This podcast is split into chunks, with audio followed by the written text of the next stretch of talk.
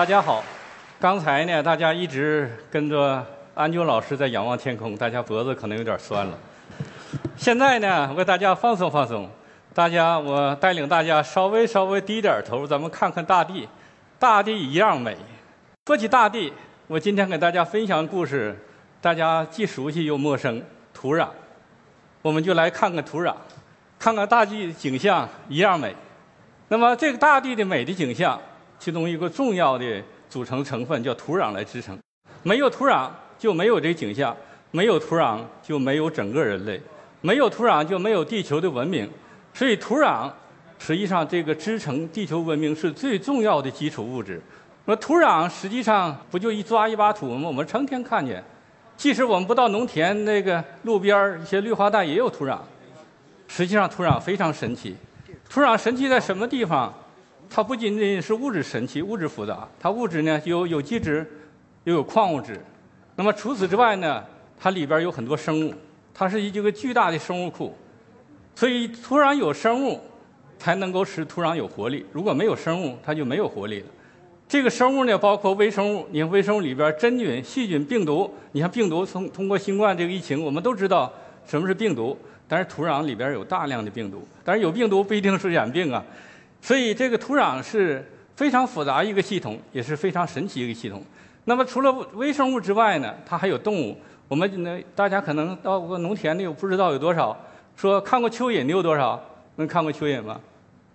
呃，没有关系啊，我就说这蚯蚓很常见的，用眼能看见的，用眼看不见的动物还很多。那么微生物就更小了，微生物是永远看不见的，但是它这个量是巨大的。那么究竟多到多少？我给大家举一个例子，就是我们重量这个颗，一颗土壤里边有十几亿个微生物。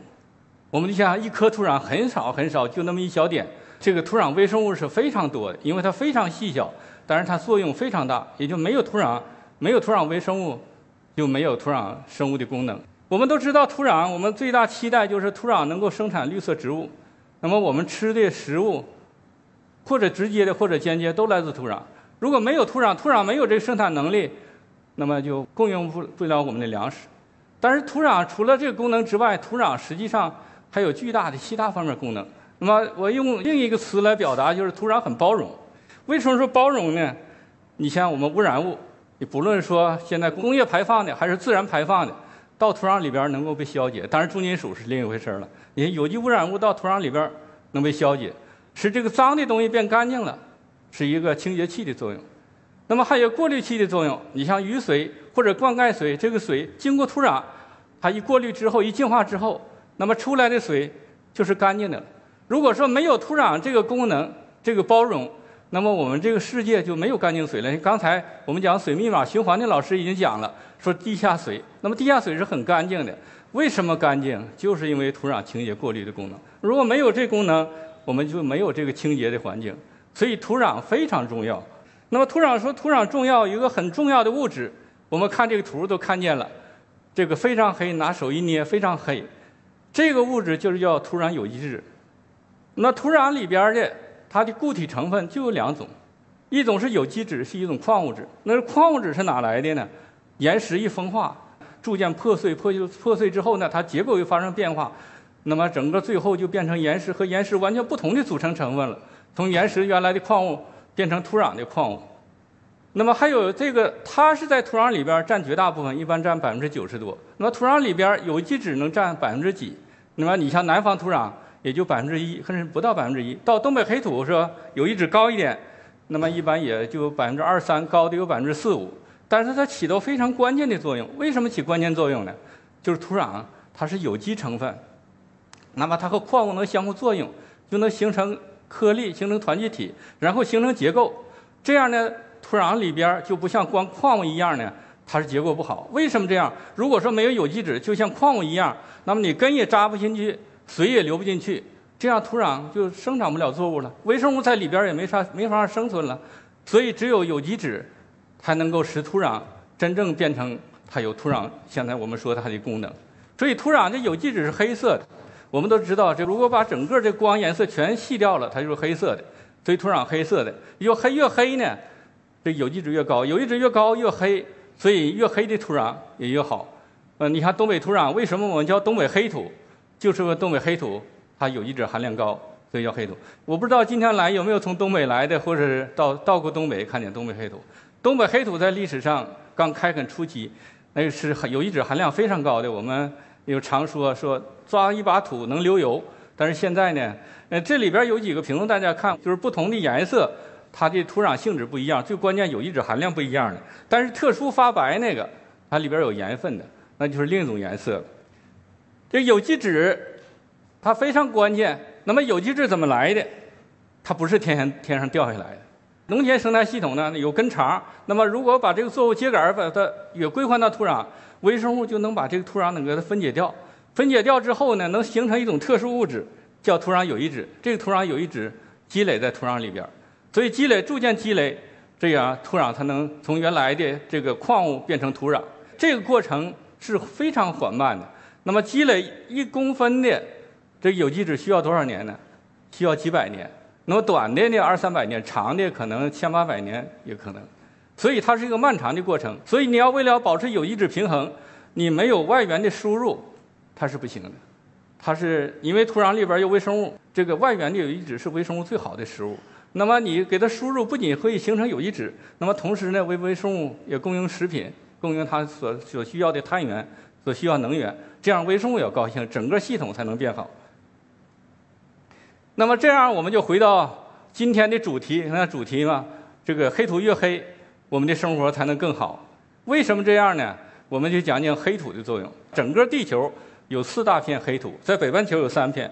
我们国家东北这是这是一片，还有乌克兰，这个是一大片黑土。再往美北美，像北密西西密西西比平原是一片黑土。再往南美，像乌拉圭，这个是潘帕斯平原这块黑土。世界上这些黑土。这它呢都是高产地区，都是产量地区。那如果说世界上没有这三这四大块黑土，四大片黑土，我们地球上可能今天就没有这么多人口了。实际上，我们东北黑土，我们有一个概念叫东北黑土地。这个东北黑土地呢，就是整个东北地区都叫东北黑土地。当然，从南到北，它这个土壤有机质含量有差别，颜色也有差别。除了东北三省之外，内蒙古的东四盟也是黑土地。这个我们整个这个这些这片部分都叫东北黑土地。那么这个东北黑土地这个面积是很大，但是土地面积耕地面积并不大，它总面积一百多万平方公里。那么耕地面积呢，四亿到五亿亩嘛。但是这个如果按照比例算，它占全国耕地的是五分之一。因为黑土产量高，所以呢，它在全国它粮食产量它要超过平均数，粮食产量能达到四分之一。但是它的调出的商品粮更多，能达到三分之一。也就是说，我们现在我们国家端的饭碗，我们吃的三碗饭，有一碗饭就是东北黑土地出产的。所以，东北黑土地对我们国家粮食安全保障是非常重要。所以我们把东北黑土地我们叫东北粮仓，是国家的最大商品粮基地。我们把叫做咱们国家粮食安全的压舱石、稳压器。所以这就看出它的地位了。如果东北黑土出现问题，我们国家粮食安全出现问题。因为现在国际形势非常复杂，粮食安全是至关重要的。你像美国限制咱们高科技，高科技限尤其限制华为。那么高科技限制，对可能可能我们手机变得差一点儿，我们生活质量差一点儿。如果说我们保证不了东北粮仓能够持续生产，如果粮仓出现问题，限制我们的粮食，我们可能生存出现问题。所以大家想这个重要性，这就非非常重要。那么东北粮仓。实际上确实出问题了。那么出问题在哪儿？就是我们都说，大家可能听说过，在网上也经常听说过，叫土壤退化。确实，东北这个黑土是土壤退化了。我们常形容说，如果说在去过东北的，可能都知道，说我们东北土壤现在不那么黑了，也不那么黑土层也不那么厚了，它的瘦了。这样呢，在生产上表现。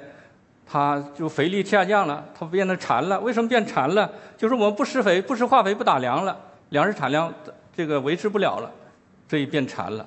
这样我们就大量的使用化肥，大量的使用化肥虽然能保证一定的产量，但是也出现带来很大的环境问题。这个农民现在不断的买化肥往土壤施，能施多少化肥？就是一亩地能施差不多这个一百多斤化肥，就是这一公顷地能施差不多一吨一吨化肥。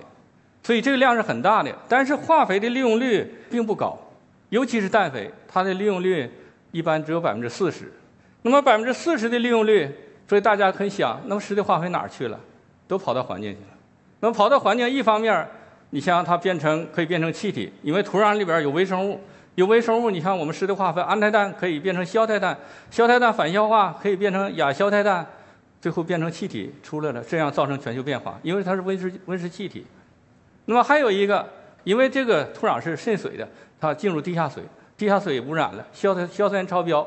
为什么硝酸超标？这个我们施化肥施太多了，因为这个你土壤差了，那么它利用率就低，所以进入环境造成环境问题。为什么说土壤退化了？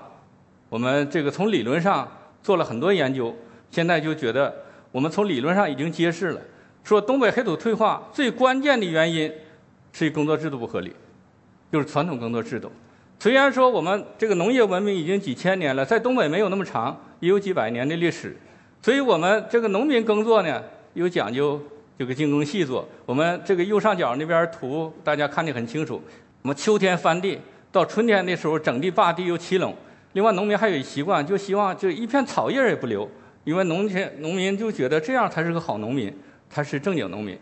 那么，如果这地里边所有埋汰了，东北话就不干净了，那么你就不是好农民。这样就造成一个问题：刮风的时候，由地表没有覆盖，一遍这个土壤又疏松。那么一个一大风之后，把细的颗粒都刮走了，都刮走了，最后粗的粗的颗粒留下了，细的刮走了。那么越细的颗粒，有机质含量越高，它养分越高，它是越好的。这样你刮走了之后，土壤变成沙化了，长期长期这么刮，土壤变沙了，这就是沙土，它土壤性质变差了，它的功能也变差了。如果继续刮，那就不是沙土的问题，整个变成沙漠了。所以沙漠的形成不是它原来形成的时候就沙漠，它形成的时候也是土壤。跟这个土壤没有区别，那么就经过这个风的长期筛选，把细的颗粒刮走了。一刮沙尘暴的时候，你看地下一片沙土从哪儿来的？就从这表土刮上来，最后，最后都搬运走了，最后搬运到这个最后大部分都进入海洋。那还有一个，这地表因为裸露裸露的，一降雨的时候，因为东北的地形呢，它是个慢岗慢川的地形。它的坡度不大，但是坡很长。一降雨的时候，东北降雨呢，雨量不大，但是强度很大，所以造成地表冲刷。我们看那个图上，你看那个地表冲刷，冲的一溜溜沟。但是呢，除了沟之外，整个地表冲刷，那么一场大雨就可能零点几毫米，甚至一毫米的都给冲刷掉了。那么冲刷掉这个土壤去哪儿了？去河流，最终去入大海了。大家都看见说，大的河流都有三角洲，那么长江有三角洲。黄河有三角洲，这个三角洲，这个土是哪来的？为什么它形成三角洲？就是地表这个土壤，尤其耕地的土壤，经过下雨下雨之后呢，我们叫水土水土流失，这是土壤侵蚀，然后把这个土壤表皮表层的珍贵的黑土层，最后都搬运到大海里边去。到大海一沉积之后，变成三角洲。实际上，你要黄河那泥沙，它就更多。没等到大海就沉积了，所以黄河的河床为什么越来越高？就是因为地表冲击这些土壤、这些颗粒呢，逐渐沉降，逐渐沉降呢，所以这个黄河台的这个河床越来越高。那么还有一个这个关键因素，传统耕耕作的关键因素，我们从这图片看上，那么从历史上呢，这个秸秆为什么秸秆收走了？农民不把这秸秆留在田里边，是因为在历史上那时候东北冷。那么当然，现在也冷。那时候冷的，它没有替代能源，它冬冬天需要取暖，需要做饭。你靠什么？那时候一般的，你像有这个产煤的地区行，你不产煤地区，它没有能源怎么办？秸秆是最重要的能源。那么它烧柴做饭用秸秆，那么取暖用秸秆。但是现在呢，替代能源是越来越多，秸秆成了废弃物了。这样的怎么办？要不打包打走了，实在没有用呢，一把火烧掉了。烧掉的什么？现在看烧掉是资源，因为刚才我说了，土壤形成，土壤有一址形成，你得有，你得有，你得有来源，你得有原料，你没有原料，它就没有办法形成，所以这个土壤有一址就越来这个越来越低了，也就是说黑土层越来越低了，那么就是土壤侵蚀的原因，表层逐渐冲刷，从薄的从原来挺厚的一米深，甚至七八十公分，现在变成三四十公分、四五十公分。那么有机质含量从原来的四五，现在也下降很多，变成三四，已下降到三分之一，到到一半儿。所以这样土壤逐渐退化了，它的性质变差了。我们做过大量研究，特别是科学院专门有一个碳专项，土壤有机质的主要成分就是碳，有机碳。我们如果说在全球变化，我们叫碳；做在土壤里边叫有机质。所以我们做碳钻性的时候就发现，所以全国唯独东北的黑土仍然在下降，其他的地区这个土壤有机质开始上升了。所以我们为什么下降？我们做了大量的研究，从机理上也做大做大量研究，觉得这样呢只能发一些论文。但是真正解决土壤的问题，我们得思考怎么能够。刚才我说了，耕作制度不合理，那么怎么改变耕作制度？用什么耕作制度使这个土壤有机质能恢复，使这个东北黑土地能变得更黑？这就我们做了大量的研究，我们研发了一种新的技术，叫秸秆覆盖免耕技术。这种技术呢，就是整个它的耕作制度完全变化了。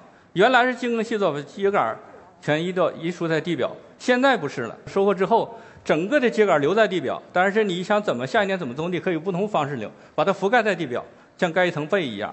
然后，这是我们开发的第一台的这个特殊的免耕播种机，就在秸秆大量这个大量秸秆覆盖情况下呢，能够高质量的播种，能够高质量的施肥，所以这个，所以就这长出来的这个苗的情况，所以整个这个耕作制度完全改变了。实际上，这个耕作制度改变。我们现在做了十几年，做了十四年的工作。我们从零六年开始的，零六年呢，因为我们我已经做了很长时间做基础研究，所以这个国家习主席也在强调说，把这个论文写在大地上，真正解决生产实践问题。这样呢，我们就想，可能解决办解决的唯一办法是采取保性耕作。所以零六年的时候，我们就想把保鲜工作技术呢，开发新的保鲜工作技术。这样，我们找一个，想找一个在东北找一个实验基地。这样，我们就到吉林梨树，到吉林梨树呢，找吉林梨树的农业推广总站。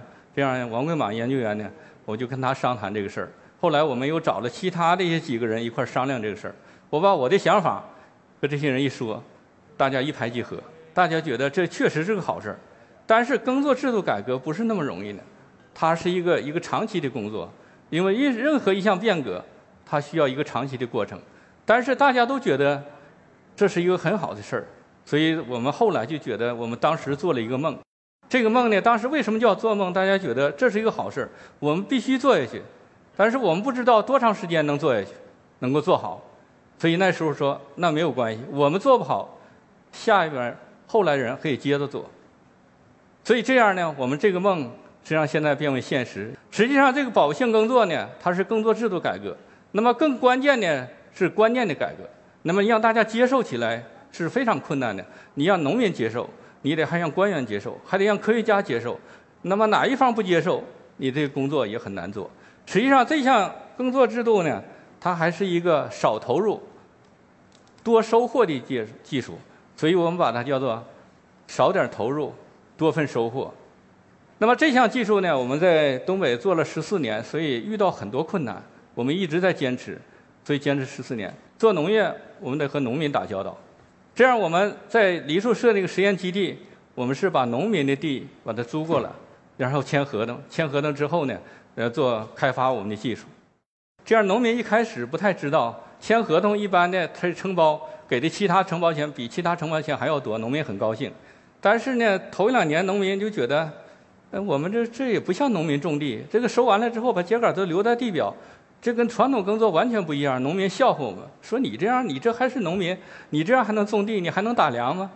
但是我们种两年之后，一发现，不仅是能打粮，这个粮食产量还高，特别干旱的时候，那么抗旱保墒能力还强，所以这样产量更好。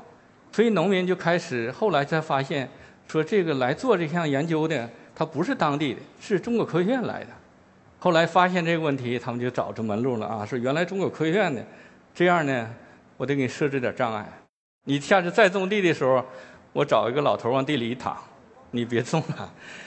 实际上，农民很简单，一看你中国科学院来的，你们是搞研究的，肯定有钱，你给点钱吧。这样，实际上虽然有合同，我们合同上签的长期合同已经写的很清楚了，但是也没办法，为了使这项工作能够顺利进行，那就多给点儿。但是背后的事儿，大家我也就不详细说了。实际上，方方面面的，包括这个这项技术的应用，很多官员也不也不这个也不认可，包括科学家也有很多质疑的声音。但是你刚开始的时候肯定有问题，因为说了，你像秸秆全在地表，你像这样高质量的播种，这是难度很大的。这要求对播种机的质量要求，对操作技术的要求，这个难度都很大。你要播不好，有可能这个苗期生长的不好，可能断苗了。另外还有一个，这个保性耕作呢，这不地表盖一个被，就像盖个被一样，这秸秆都在地表呢。因为东北和北京不一样，东北温度更低。那么温度呢，是决定产量的非常关键的因素。那么你一盖在地表，春天的时候这是地表升温慢，升温慢，这个苗长得就慢，所以老百姓就觉得不高兴。一开始头两年的时候，包括科学家也是说你这个技术不行。你看春天的时候，这个苗长得很慢，但是呢，我们有我们的数据，它的根长得要好得多。那么到后期温度上来，它不仅长得快。而且呢，根系发达，对养分、对水分吸收还有好处，所以最后呢，这项技术逐渐我们变成熟，逐渐也就大面积推广。现在在东北已经推广到几千万亩了，所以产生很大的经济效益。但是这是这是另一方面，因为我们做研究的，我们不仅仅说从技术上要开发一个技术，究竟这秸秆怎么覆盖，覆盖多少好？那么到播种的时候，我们怎么处理这秸秆？免耕播种机怎么能够播种好？才能这整个质量高，那么生长好，最后产量高。刚才我说了，这个土壤里边之所以神奇，说土壤有功能，它最关键的土壤有生物，特别是微生物。那么微生物高兴了，它开心了，这个土壤才能好。说这个微生物到底产生变化没有？我们做了大量研究。这个做蚯蚓相对比较简单一点，我们可以很容易测的。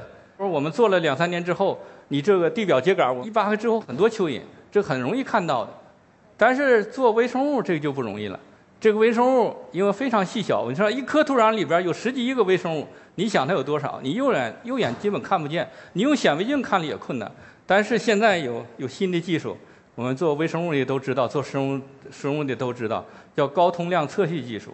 我们就取了很少的土壤，把 DNA 提取出来，那么通过这高通量测序，我们通过基因水平能在基因水平知道有什么微生物，那么变不变多？那么它种类变不变多，这个确实不一样了。我这出，那么它生物量，整个微生物数量也增多了，那么多样性也增多了，那么整个群落结构也变好了，整个功能变好了。所以这就微生物改善了。只有微生物改善了，土壤有机质才能增加，那么养分才能改善，这是我们最终的目的。因为我们要求微生物呢，它不是最终目的，我们最终要改善使土壤有机质提高，整个土壤性质变好。那么土壤养分增多了。对作物来说，它就可以吸收，这养分供应变好。那么土壤水分改善了，因为水分也是这个决定产量最关键的因素。我们除了微生物之看之外呢，我首先看看对有机质到底有没有影响。通过这个十几年研究，却发现有机质确实提高了。这个耕作的时候，它有一定深度，耕层是两二十公分。那么二十公分，这个里边有机质能够增加，但是你这个秸秆归还多少有机质增加不一样，但们至少能增加百分之二十。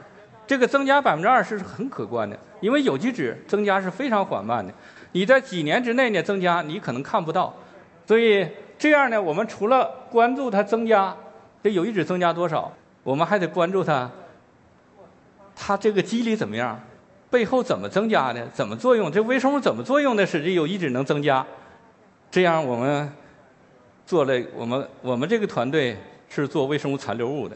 什么叫微生物残留物呢？就是微生物死亡之后，它那个残体到土壤里边这个残体变成土壤有机质了，我们就能够把这微生物残体的细胞壁把它分离出来，把它细胞壁提取出来之后呢，能把这个细胞壁的成分能够测定出来，这是我们在国际上我们首创的，是我们开发的，所以在国际上我们一直起到引领作用。那么在土壤里边，碳氮也有同位素，你像碳十三、碳十二也是同位素。对氮来说，氮十五、氮十四也是同位素，所以我们也用同位素的技术，还能区分开，就是这个秸秆来源的这个有机质和土壤里边原有有机有机质，这个微生物贡献的，我们都能分开，这样我们就知道了微生物贡献增加了，我们都能做出来。所以我们这项工作呢取得很大的进展，所以真正说土壤变黑了，原来的土壤，所以土壤退化是土壤越来越黄，现在土壤真正变黑了。那么土壤有机质增加了。那么微生物也高兴了，因为微生物呢，你外边供应这个植物残体的时候，它是很好的养分。当然你停止供应的时候，那么它依靠土壤里边自身的。那么这个土壤养分呢，实际上土壤里边养分，你看对大量的氮磷钾，这不仅仅是作物需要的，同时也是微生物需要的。所以微生物增加了，土壤有机质增加了，微生物高兴了，它活性增强了，它积极性提高了，这样还有一个好的作用。因为施肥的时候，特别是现在我们施化肥，农村的劳动力是越来越少，农民施肥都喜欢叫叫一次性施肥。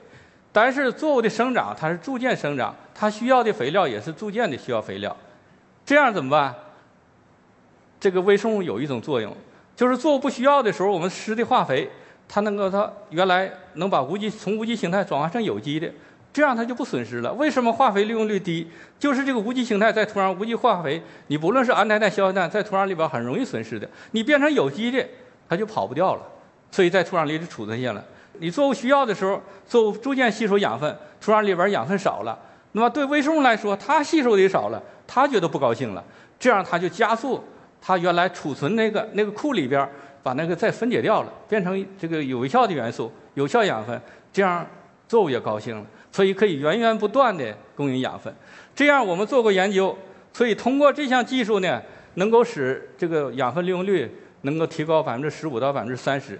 这样呢，我们可以减少百分之二十的化肥使用。这减少化肥使用，一方面农民高兴了，省钱了；再一方面对生态环境造成这个压力减轻了，这个污染减轻了。所以呢，这是对养分。那么对水分呢，也是一样。我们吃饭呢还得喝水，没有水是消化不了的。虽然说嚼爆米花这个也挺好吃，但是嚼一定程度没有唾液，嚼一定程度还得喝点水。由于这个土壤盖被，你盖被呢，这个渗水这个加快了。你蒸发的时候，土壤有个被，蒸发的时候蒸发面蒸发慢了，这一降雨水都能储存在土壤里边，储土壤里边就产生一个水库。这个水库呢，能够积累多少？就是每年能够增加。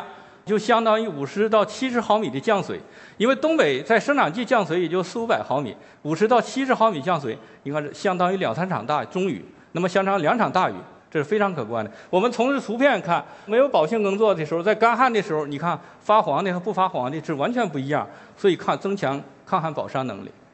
所以这项工作呢，实际上现在不仅我们做，由于我们的工作引起了国家重视，现在已经上升到国家战略，因为国家战略。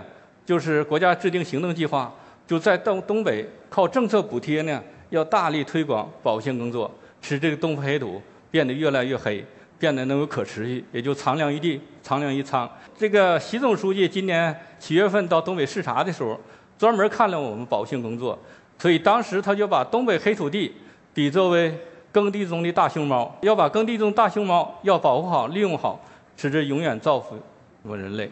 所以现在有国家政策的加特，我们再通过以后我们科研上的我们继续努力，我们想使东北黑土变得越来越黑，我们的生活变得越来越好。所以我尽量介绍这么多，哎，谢谢大家。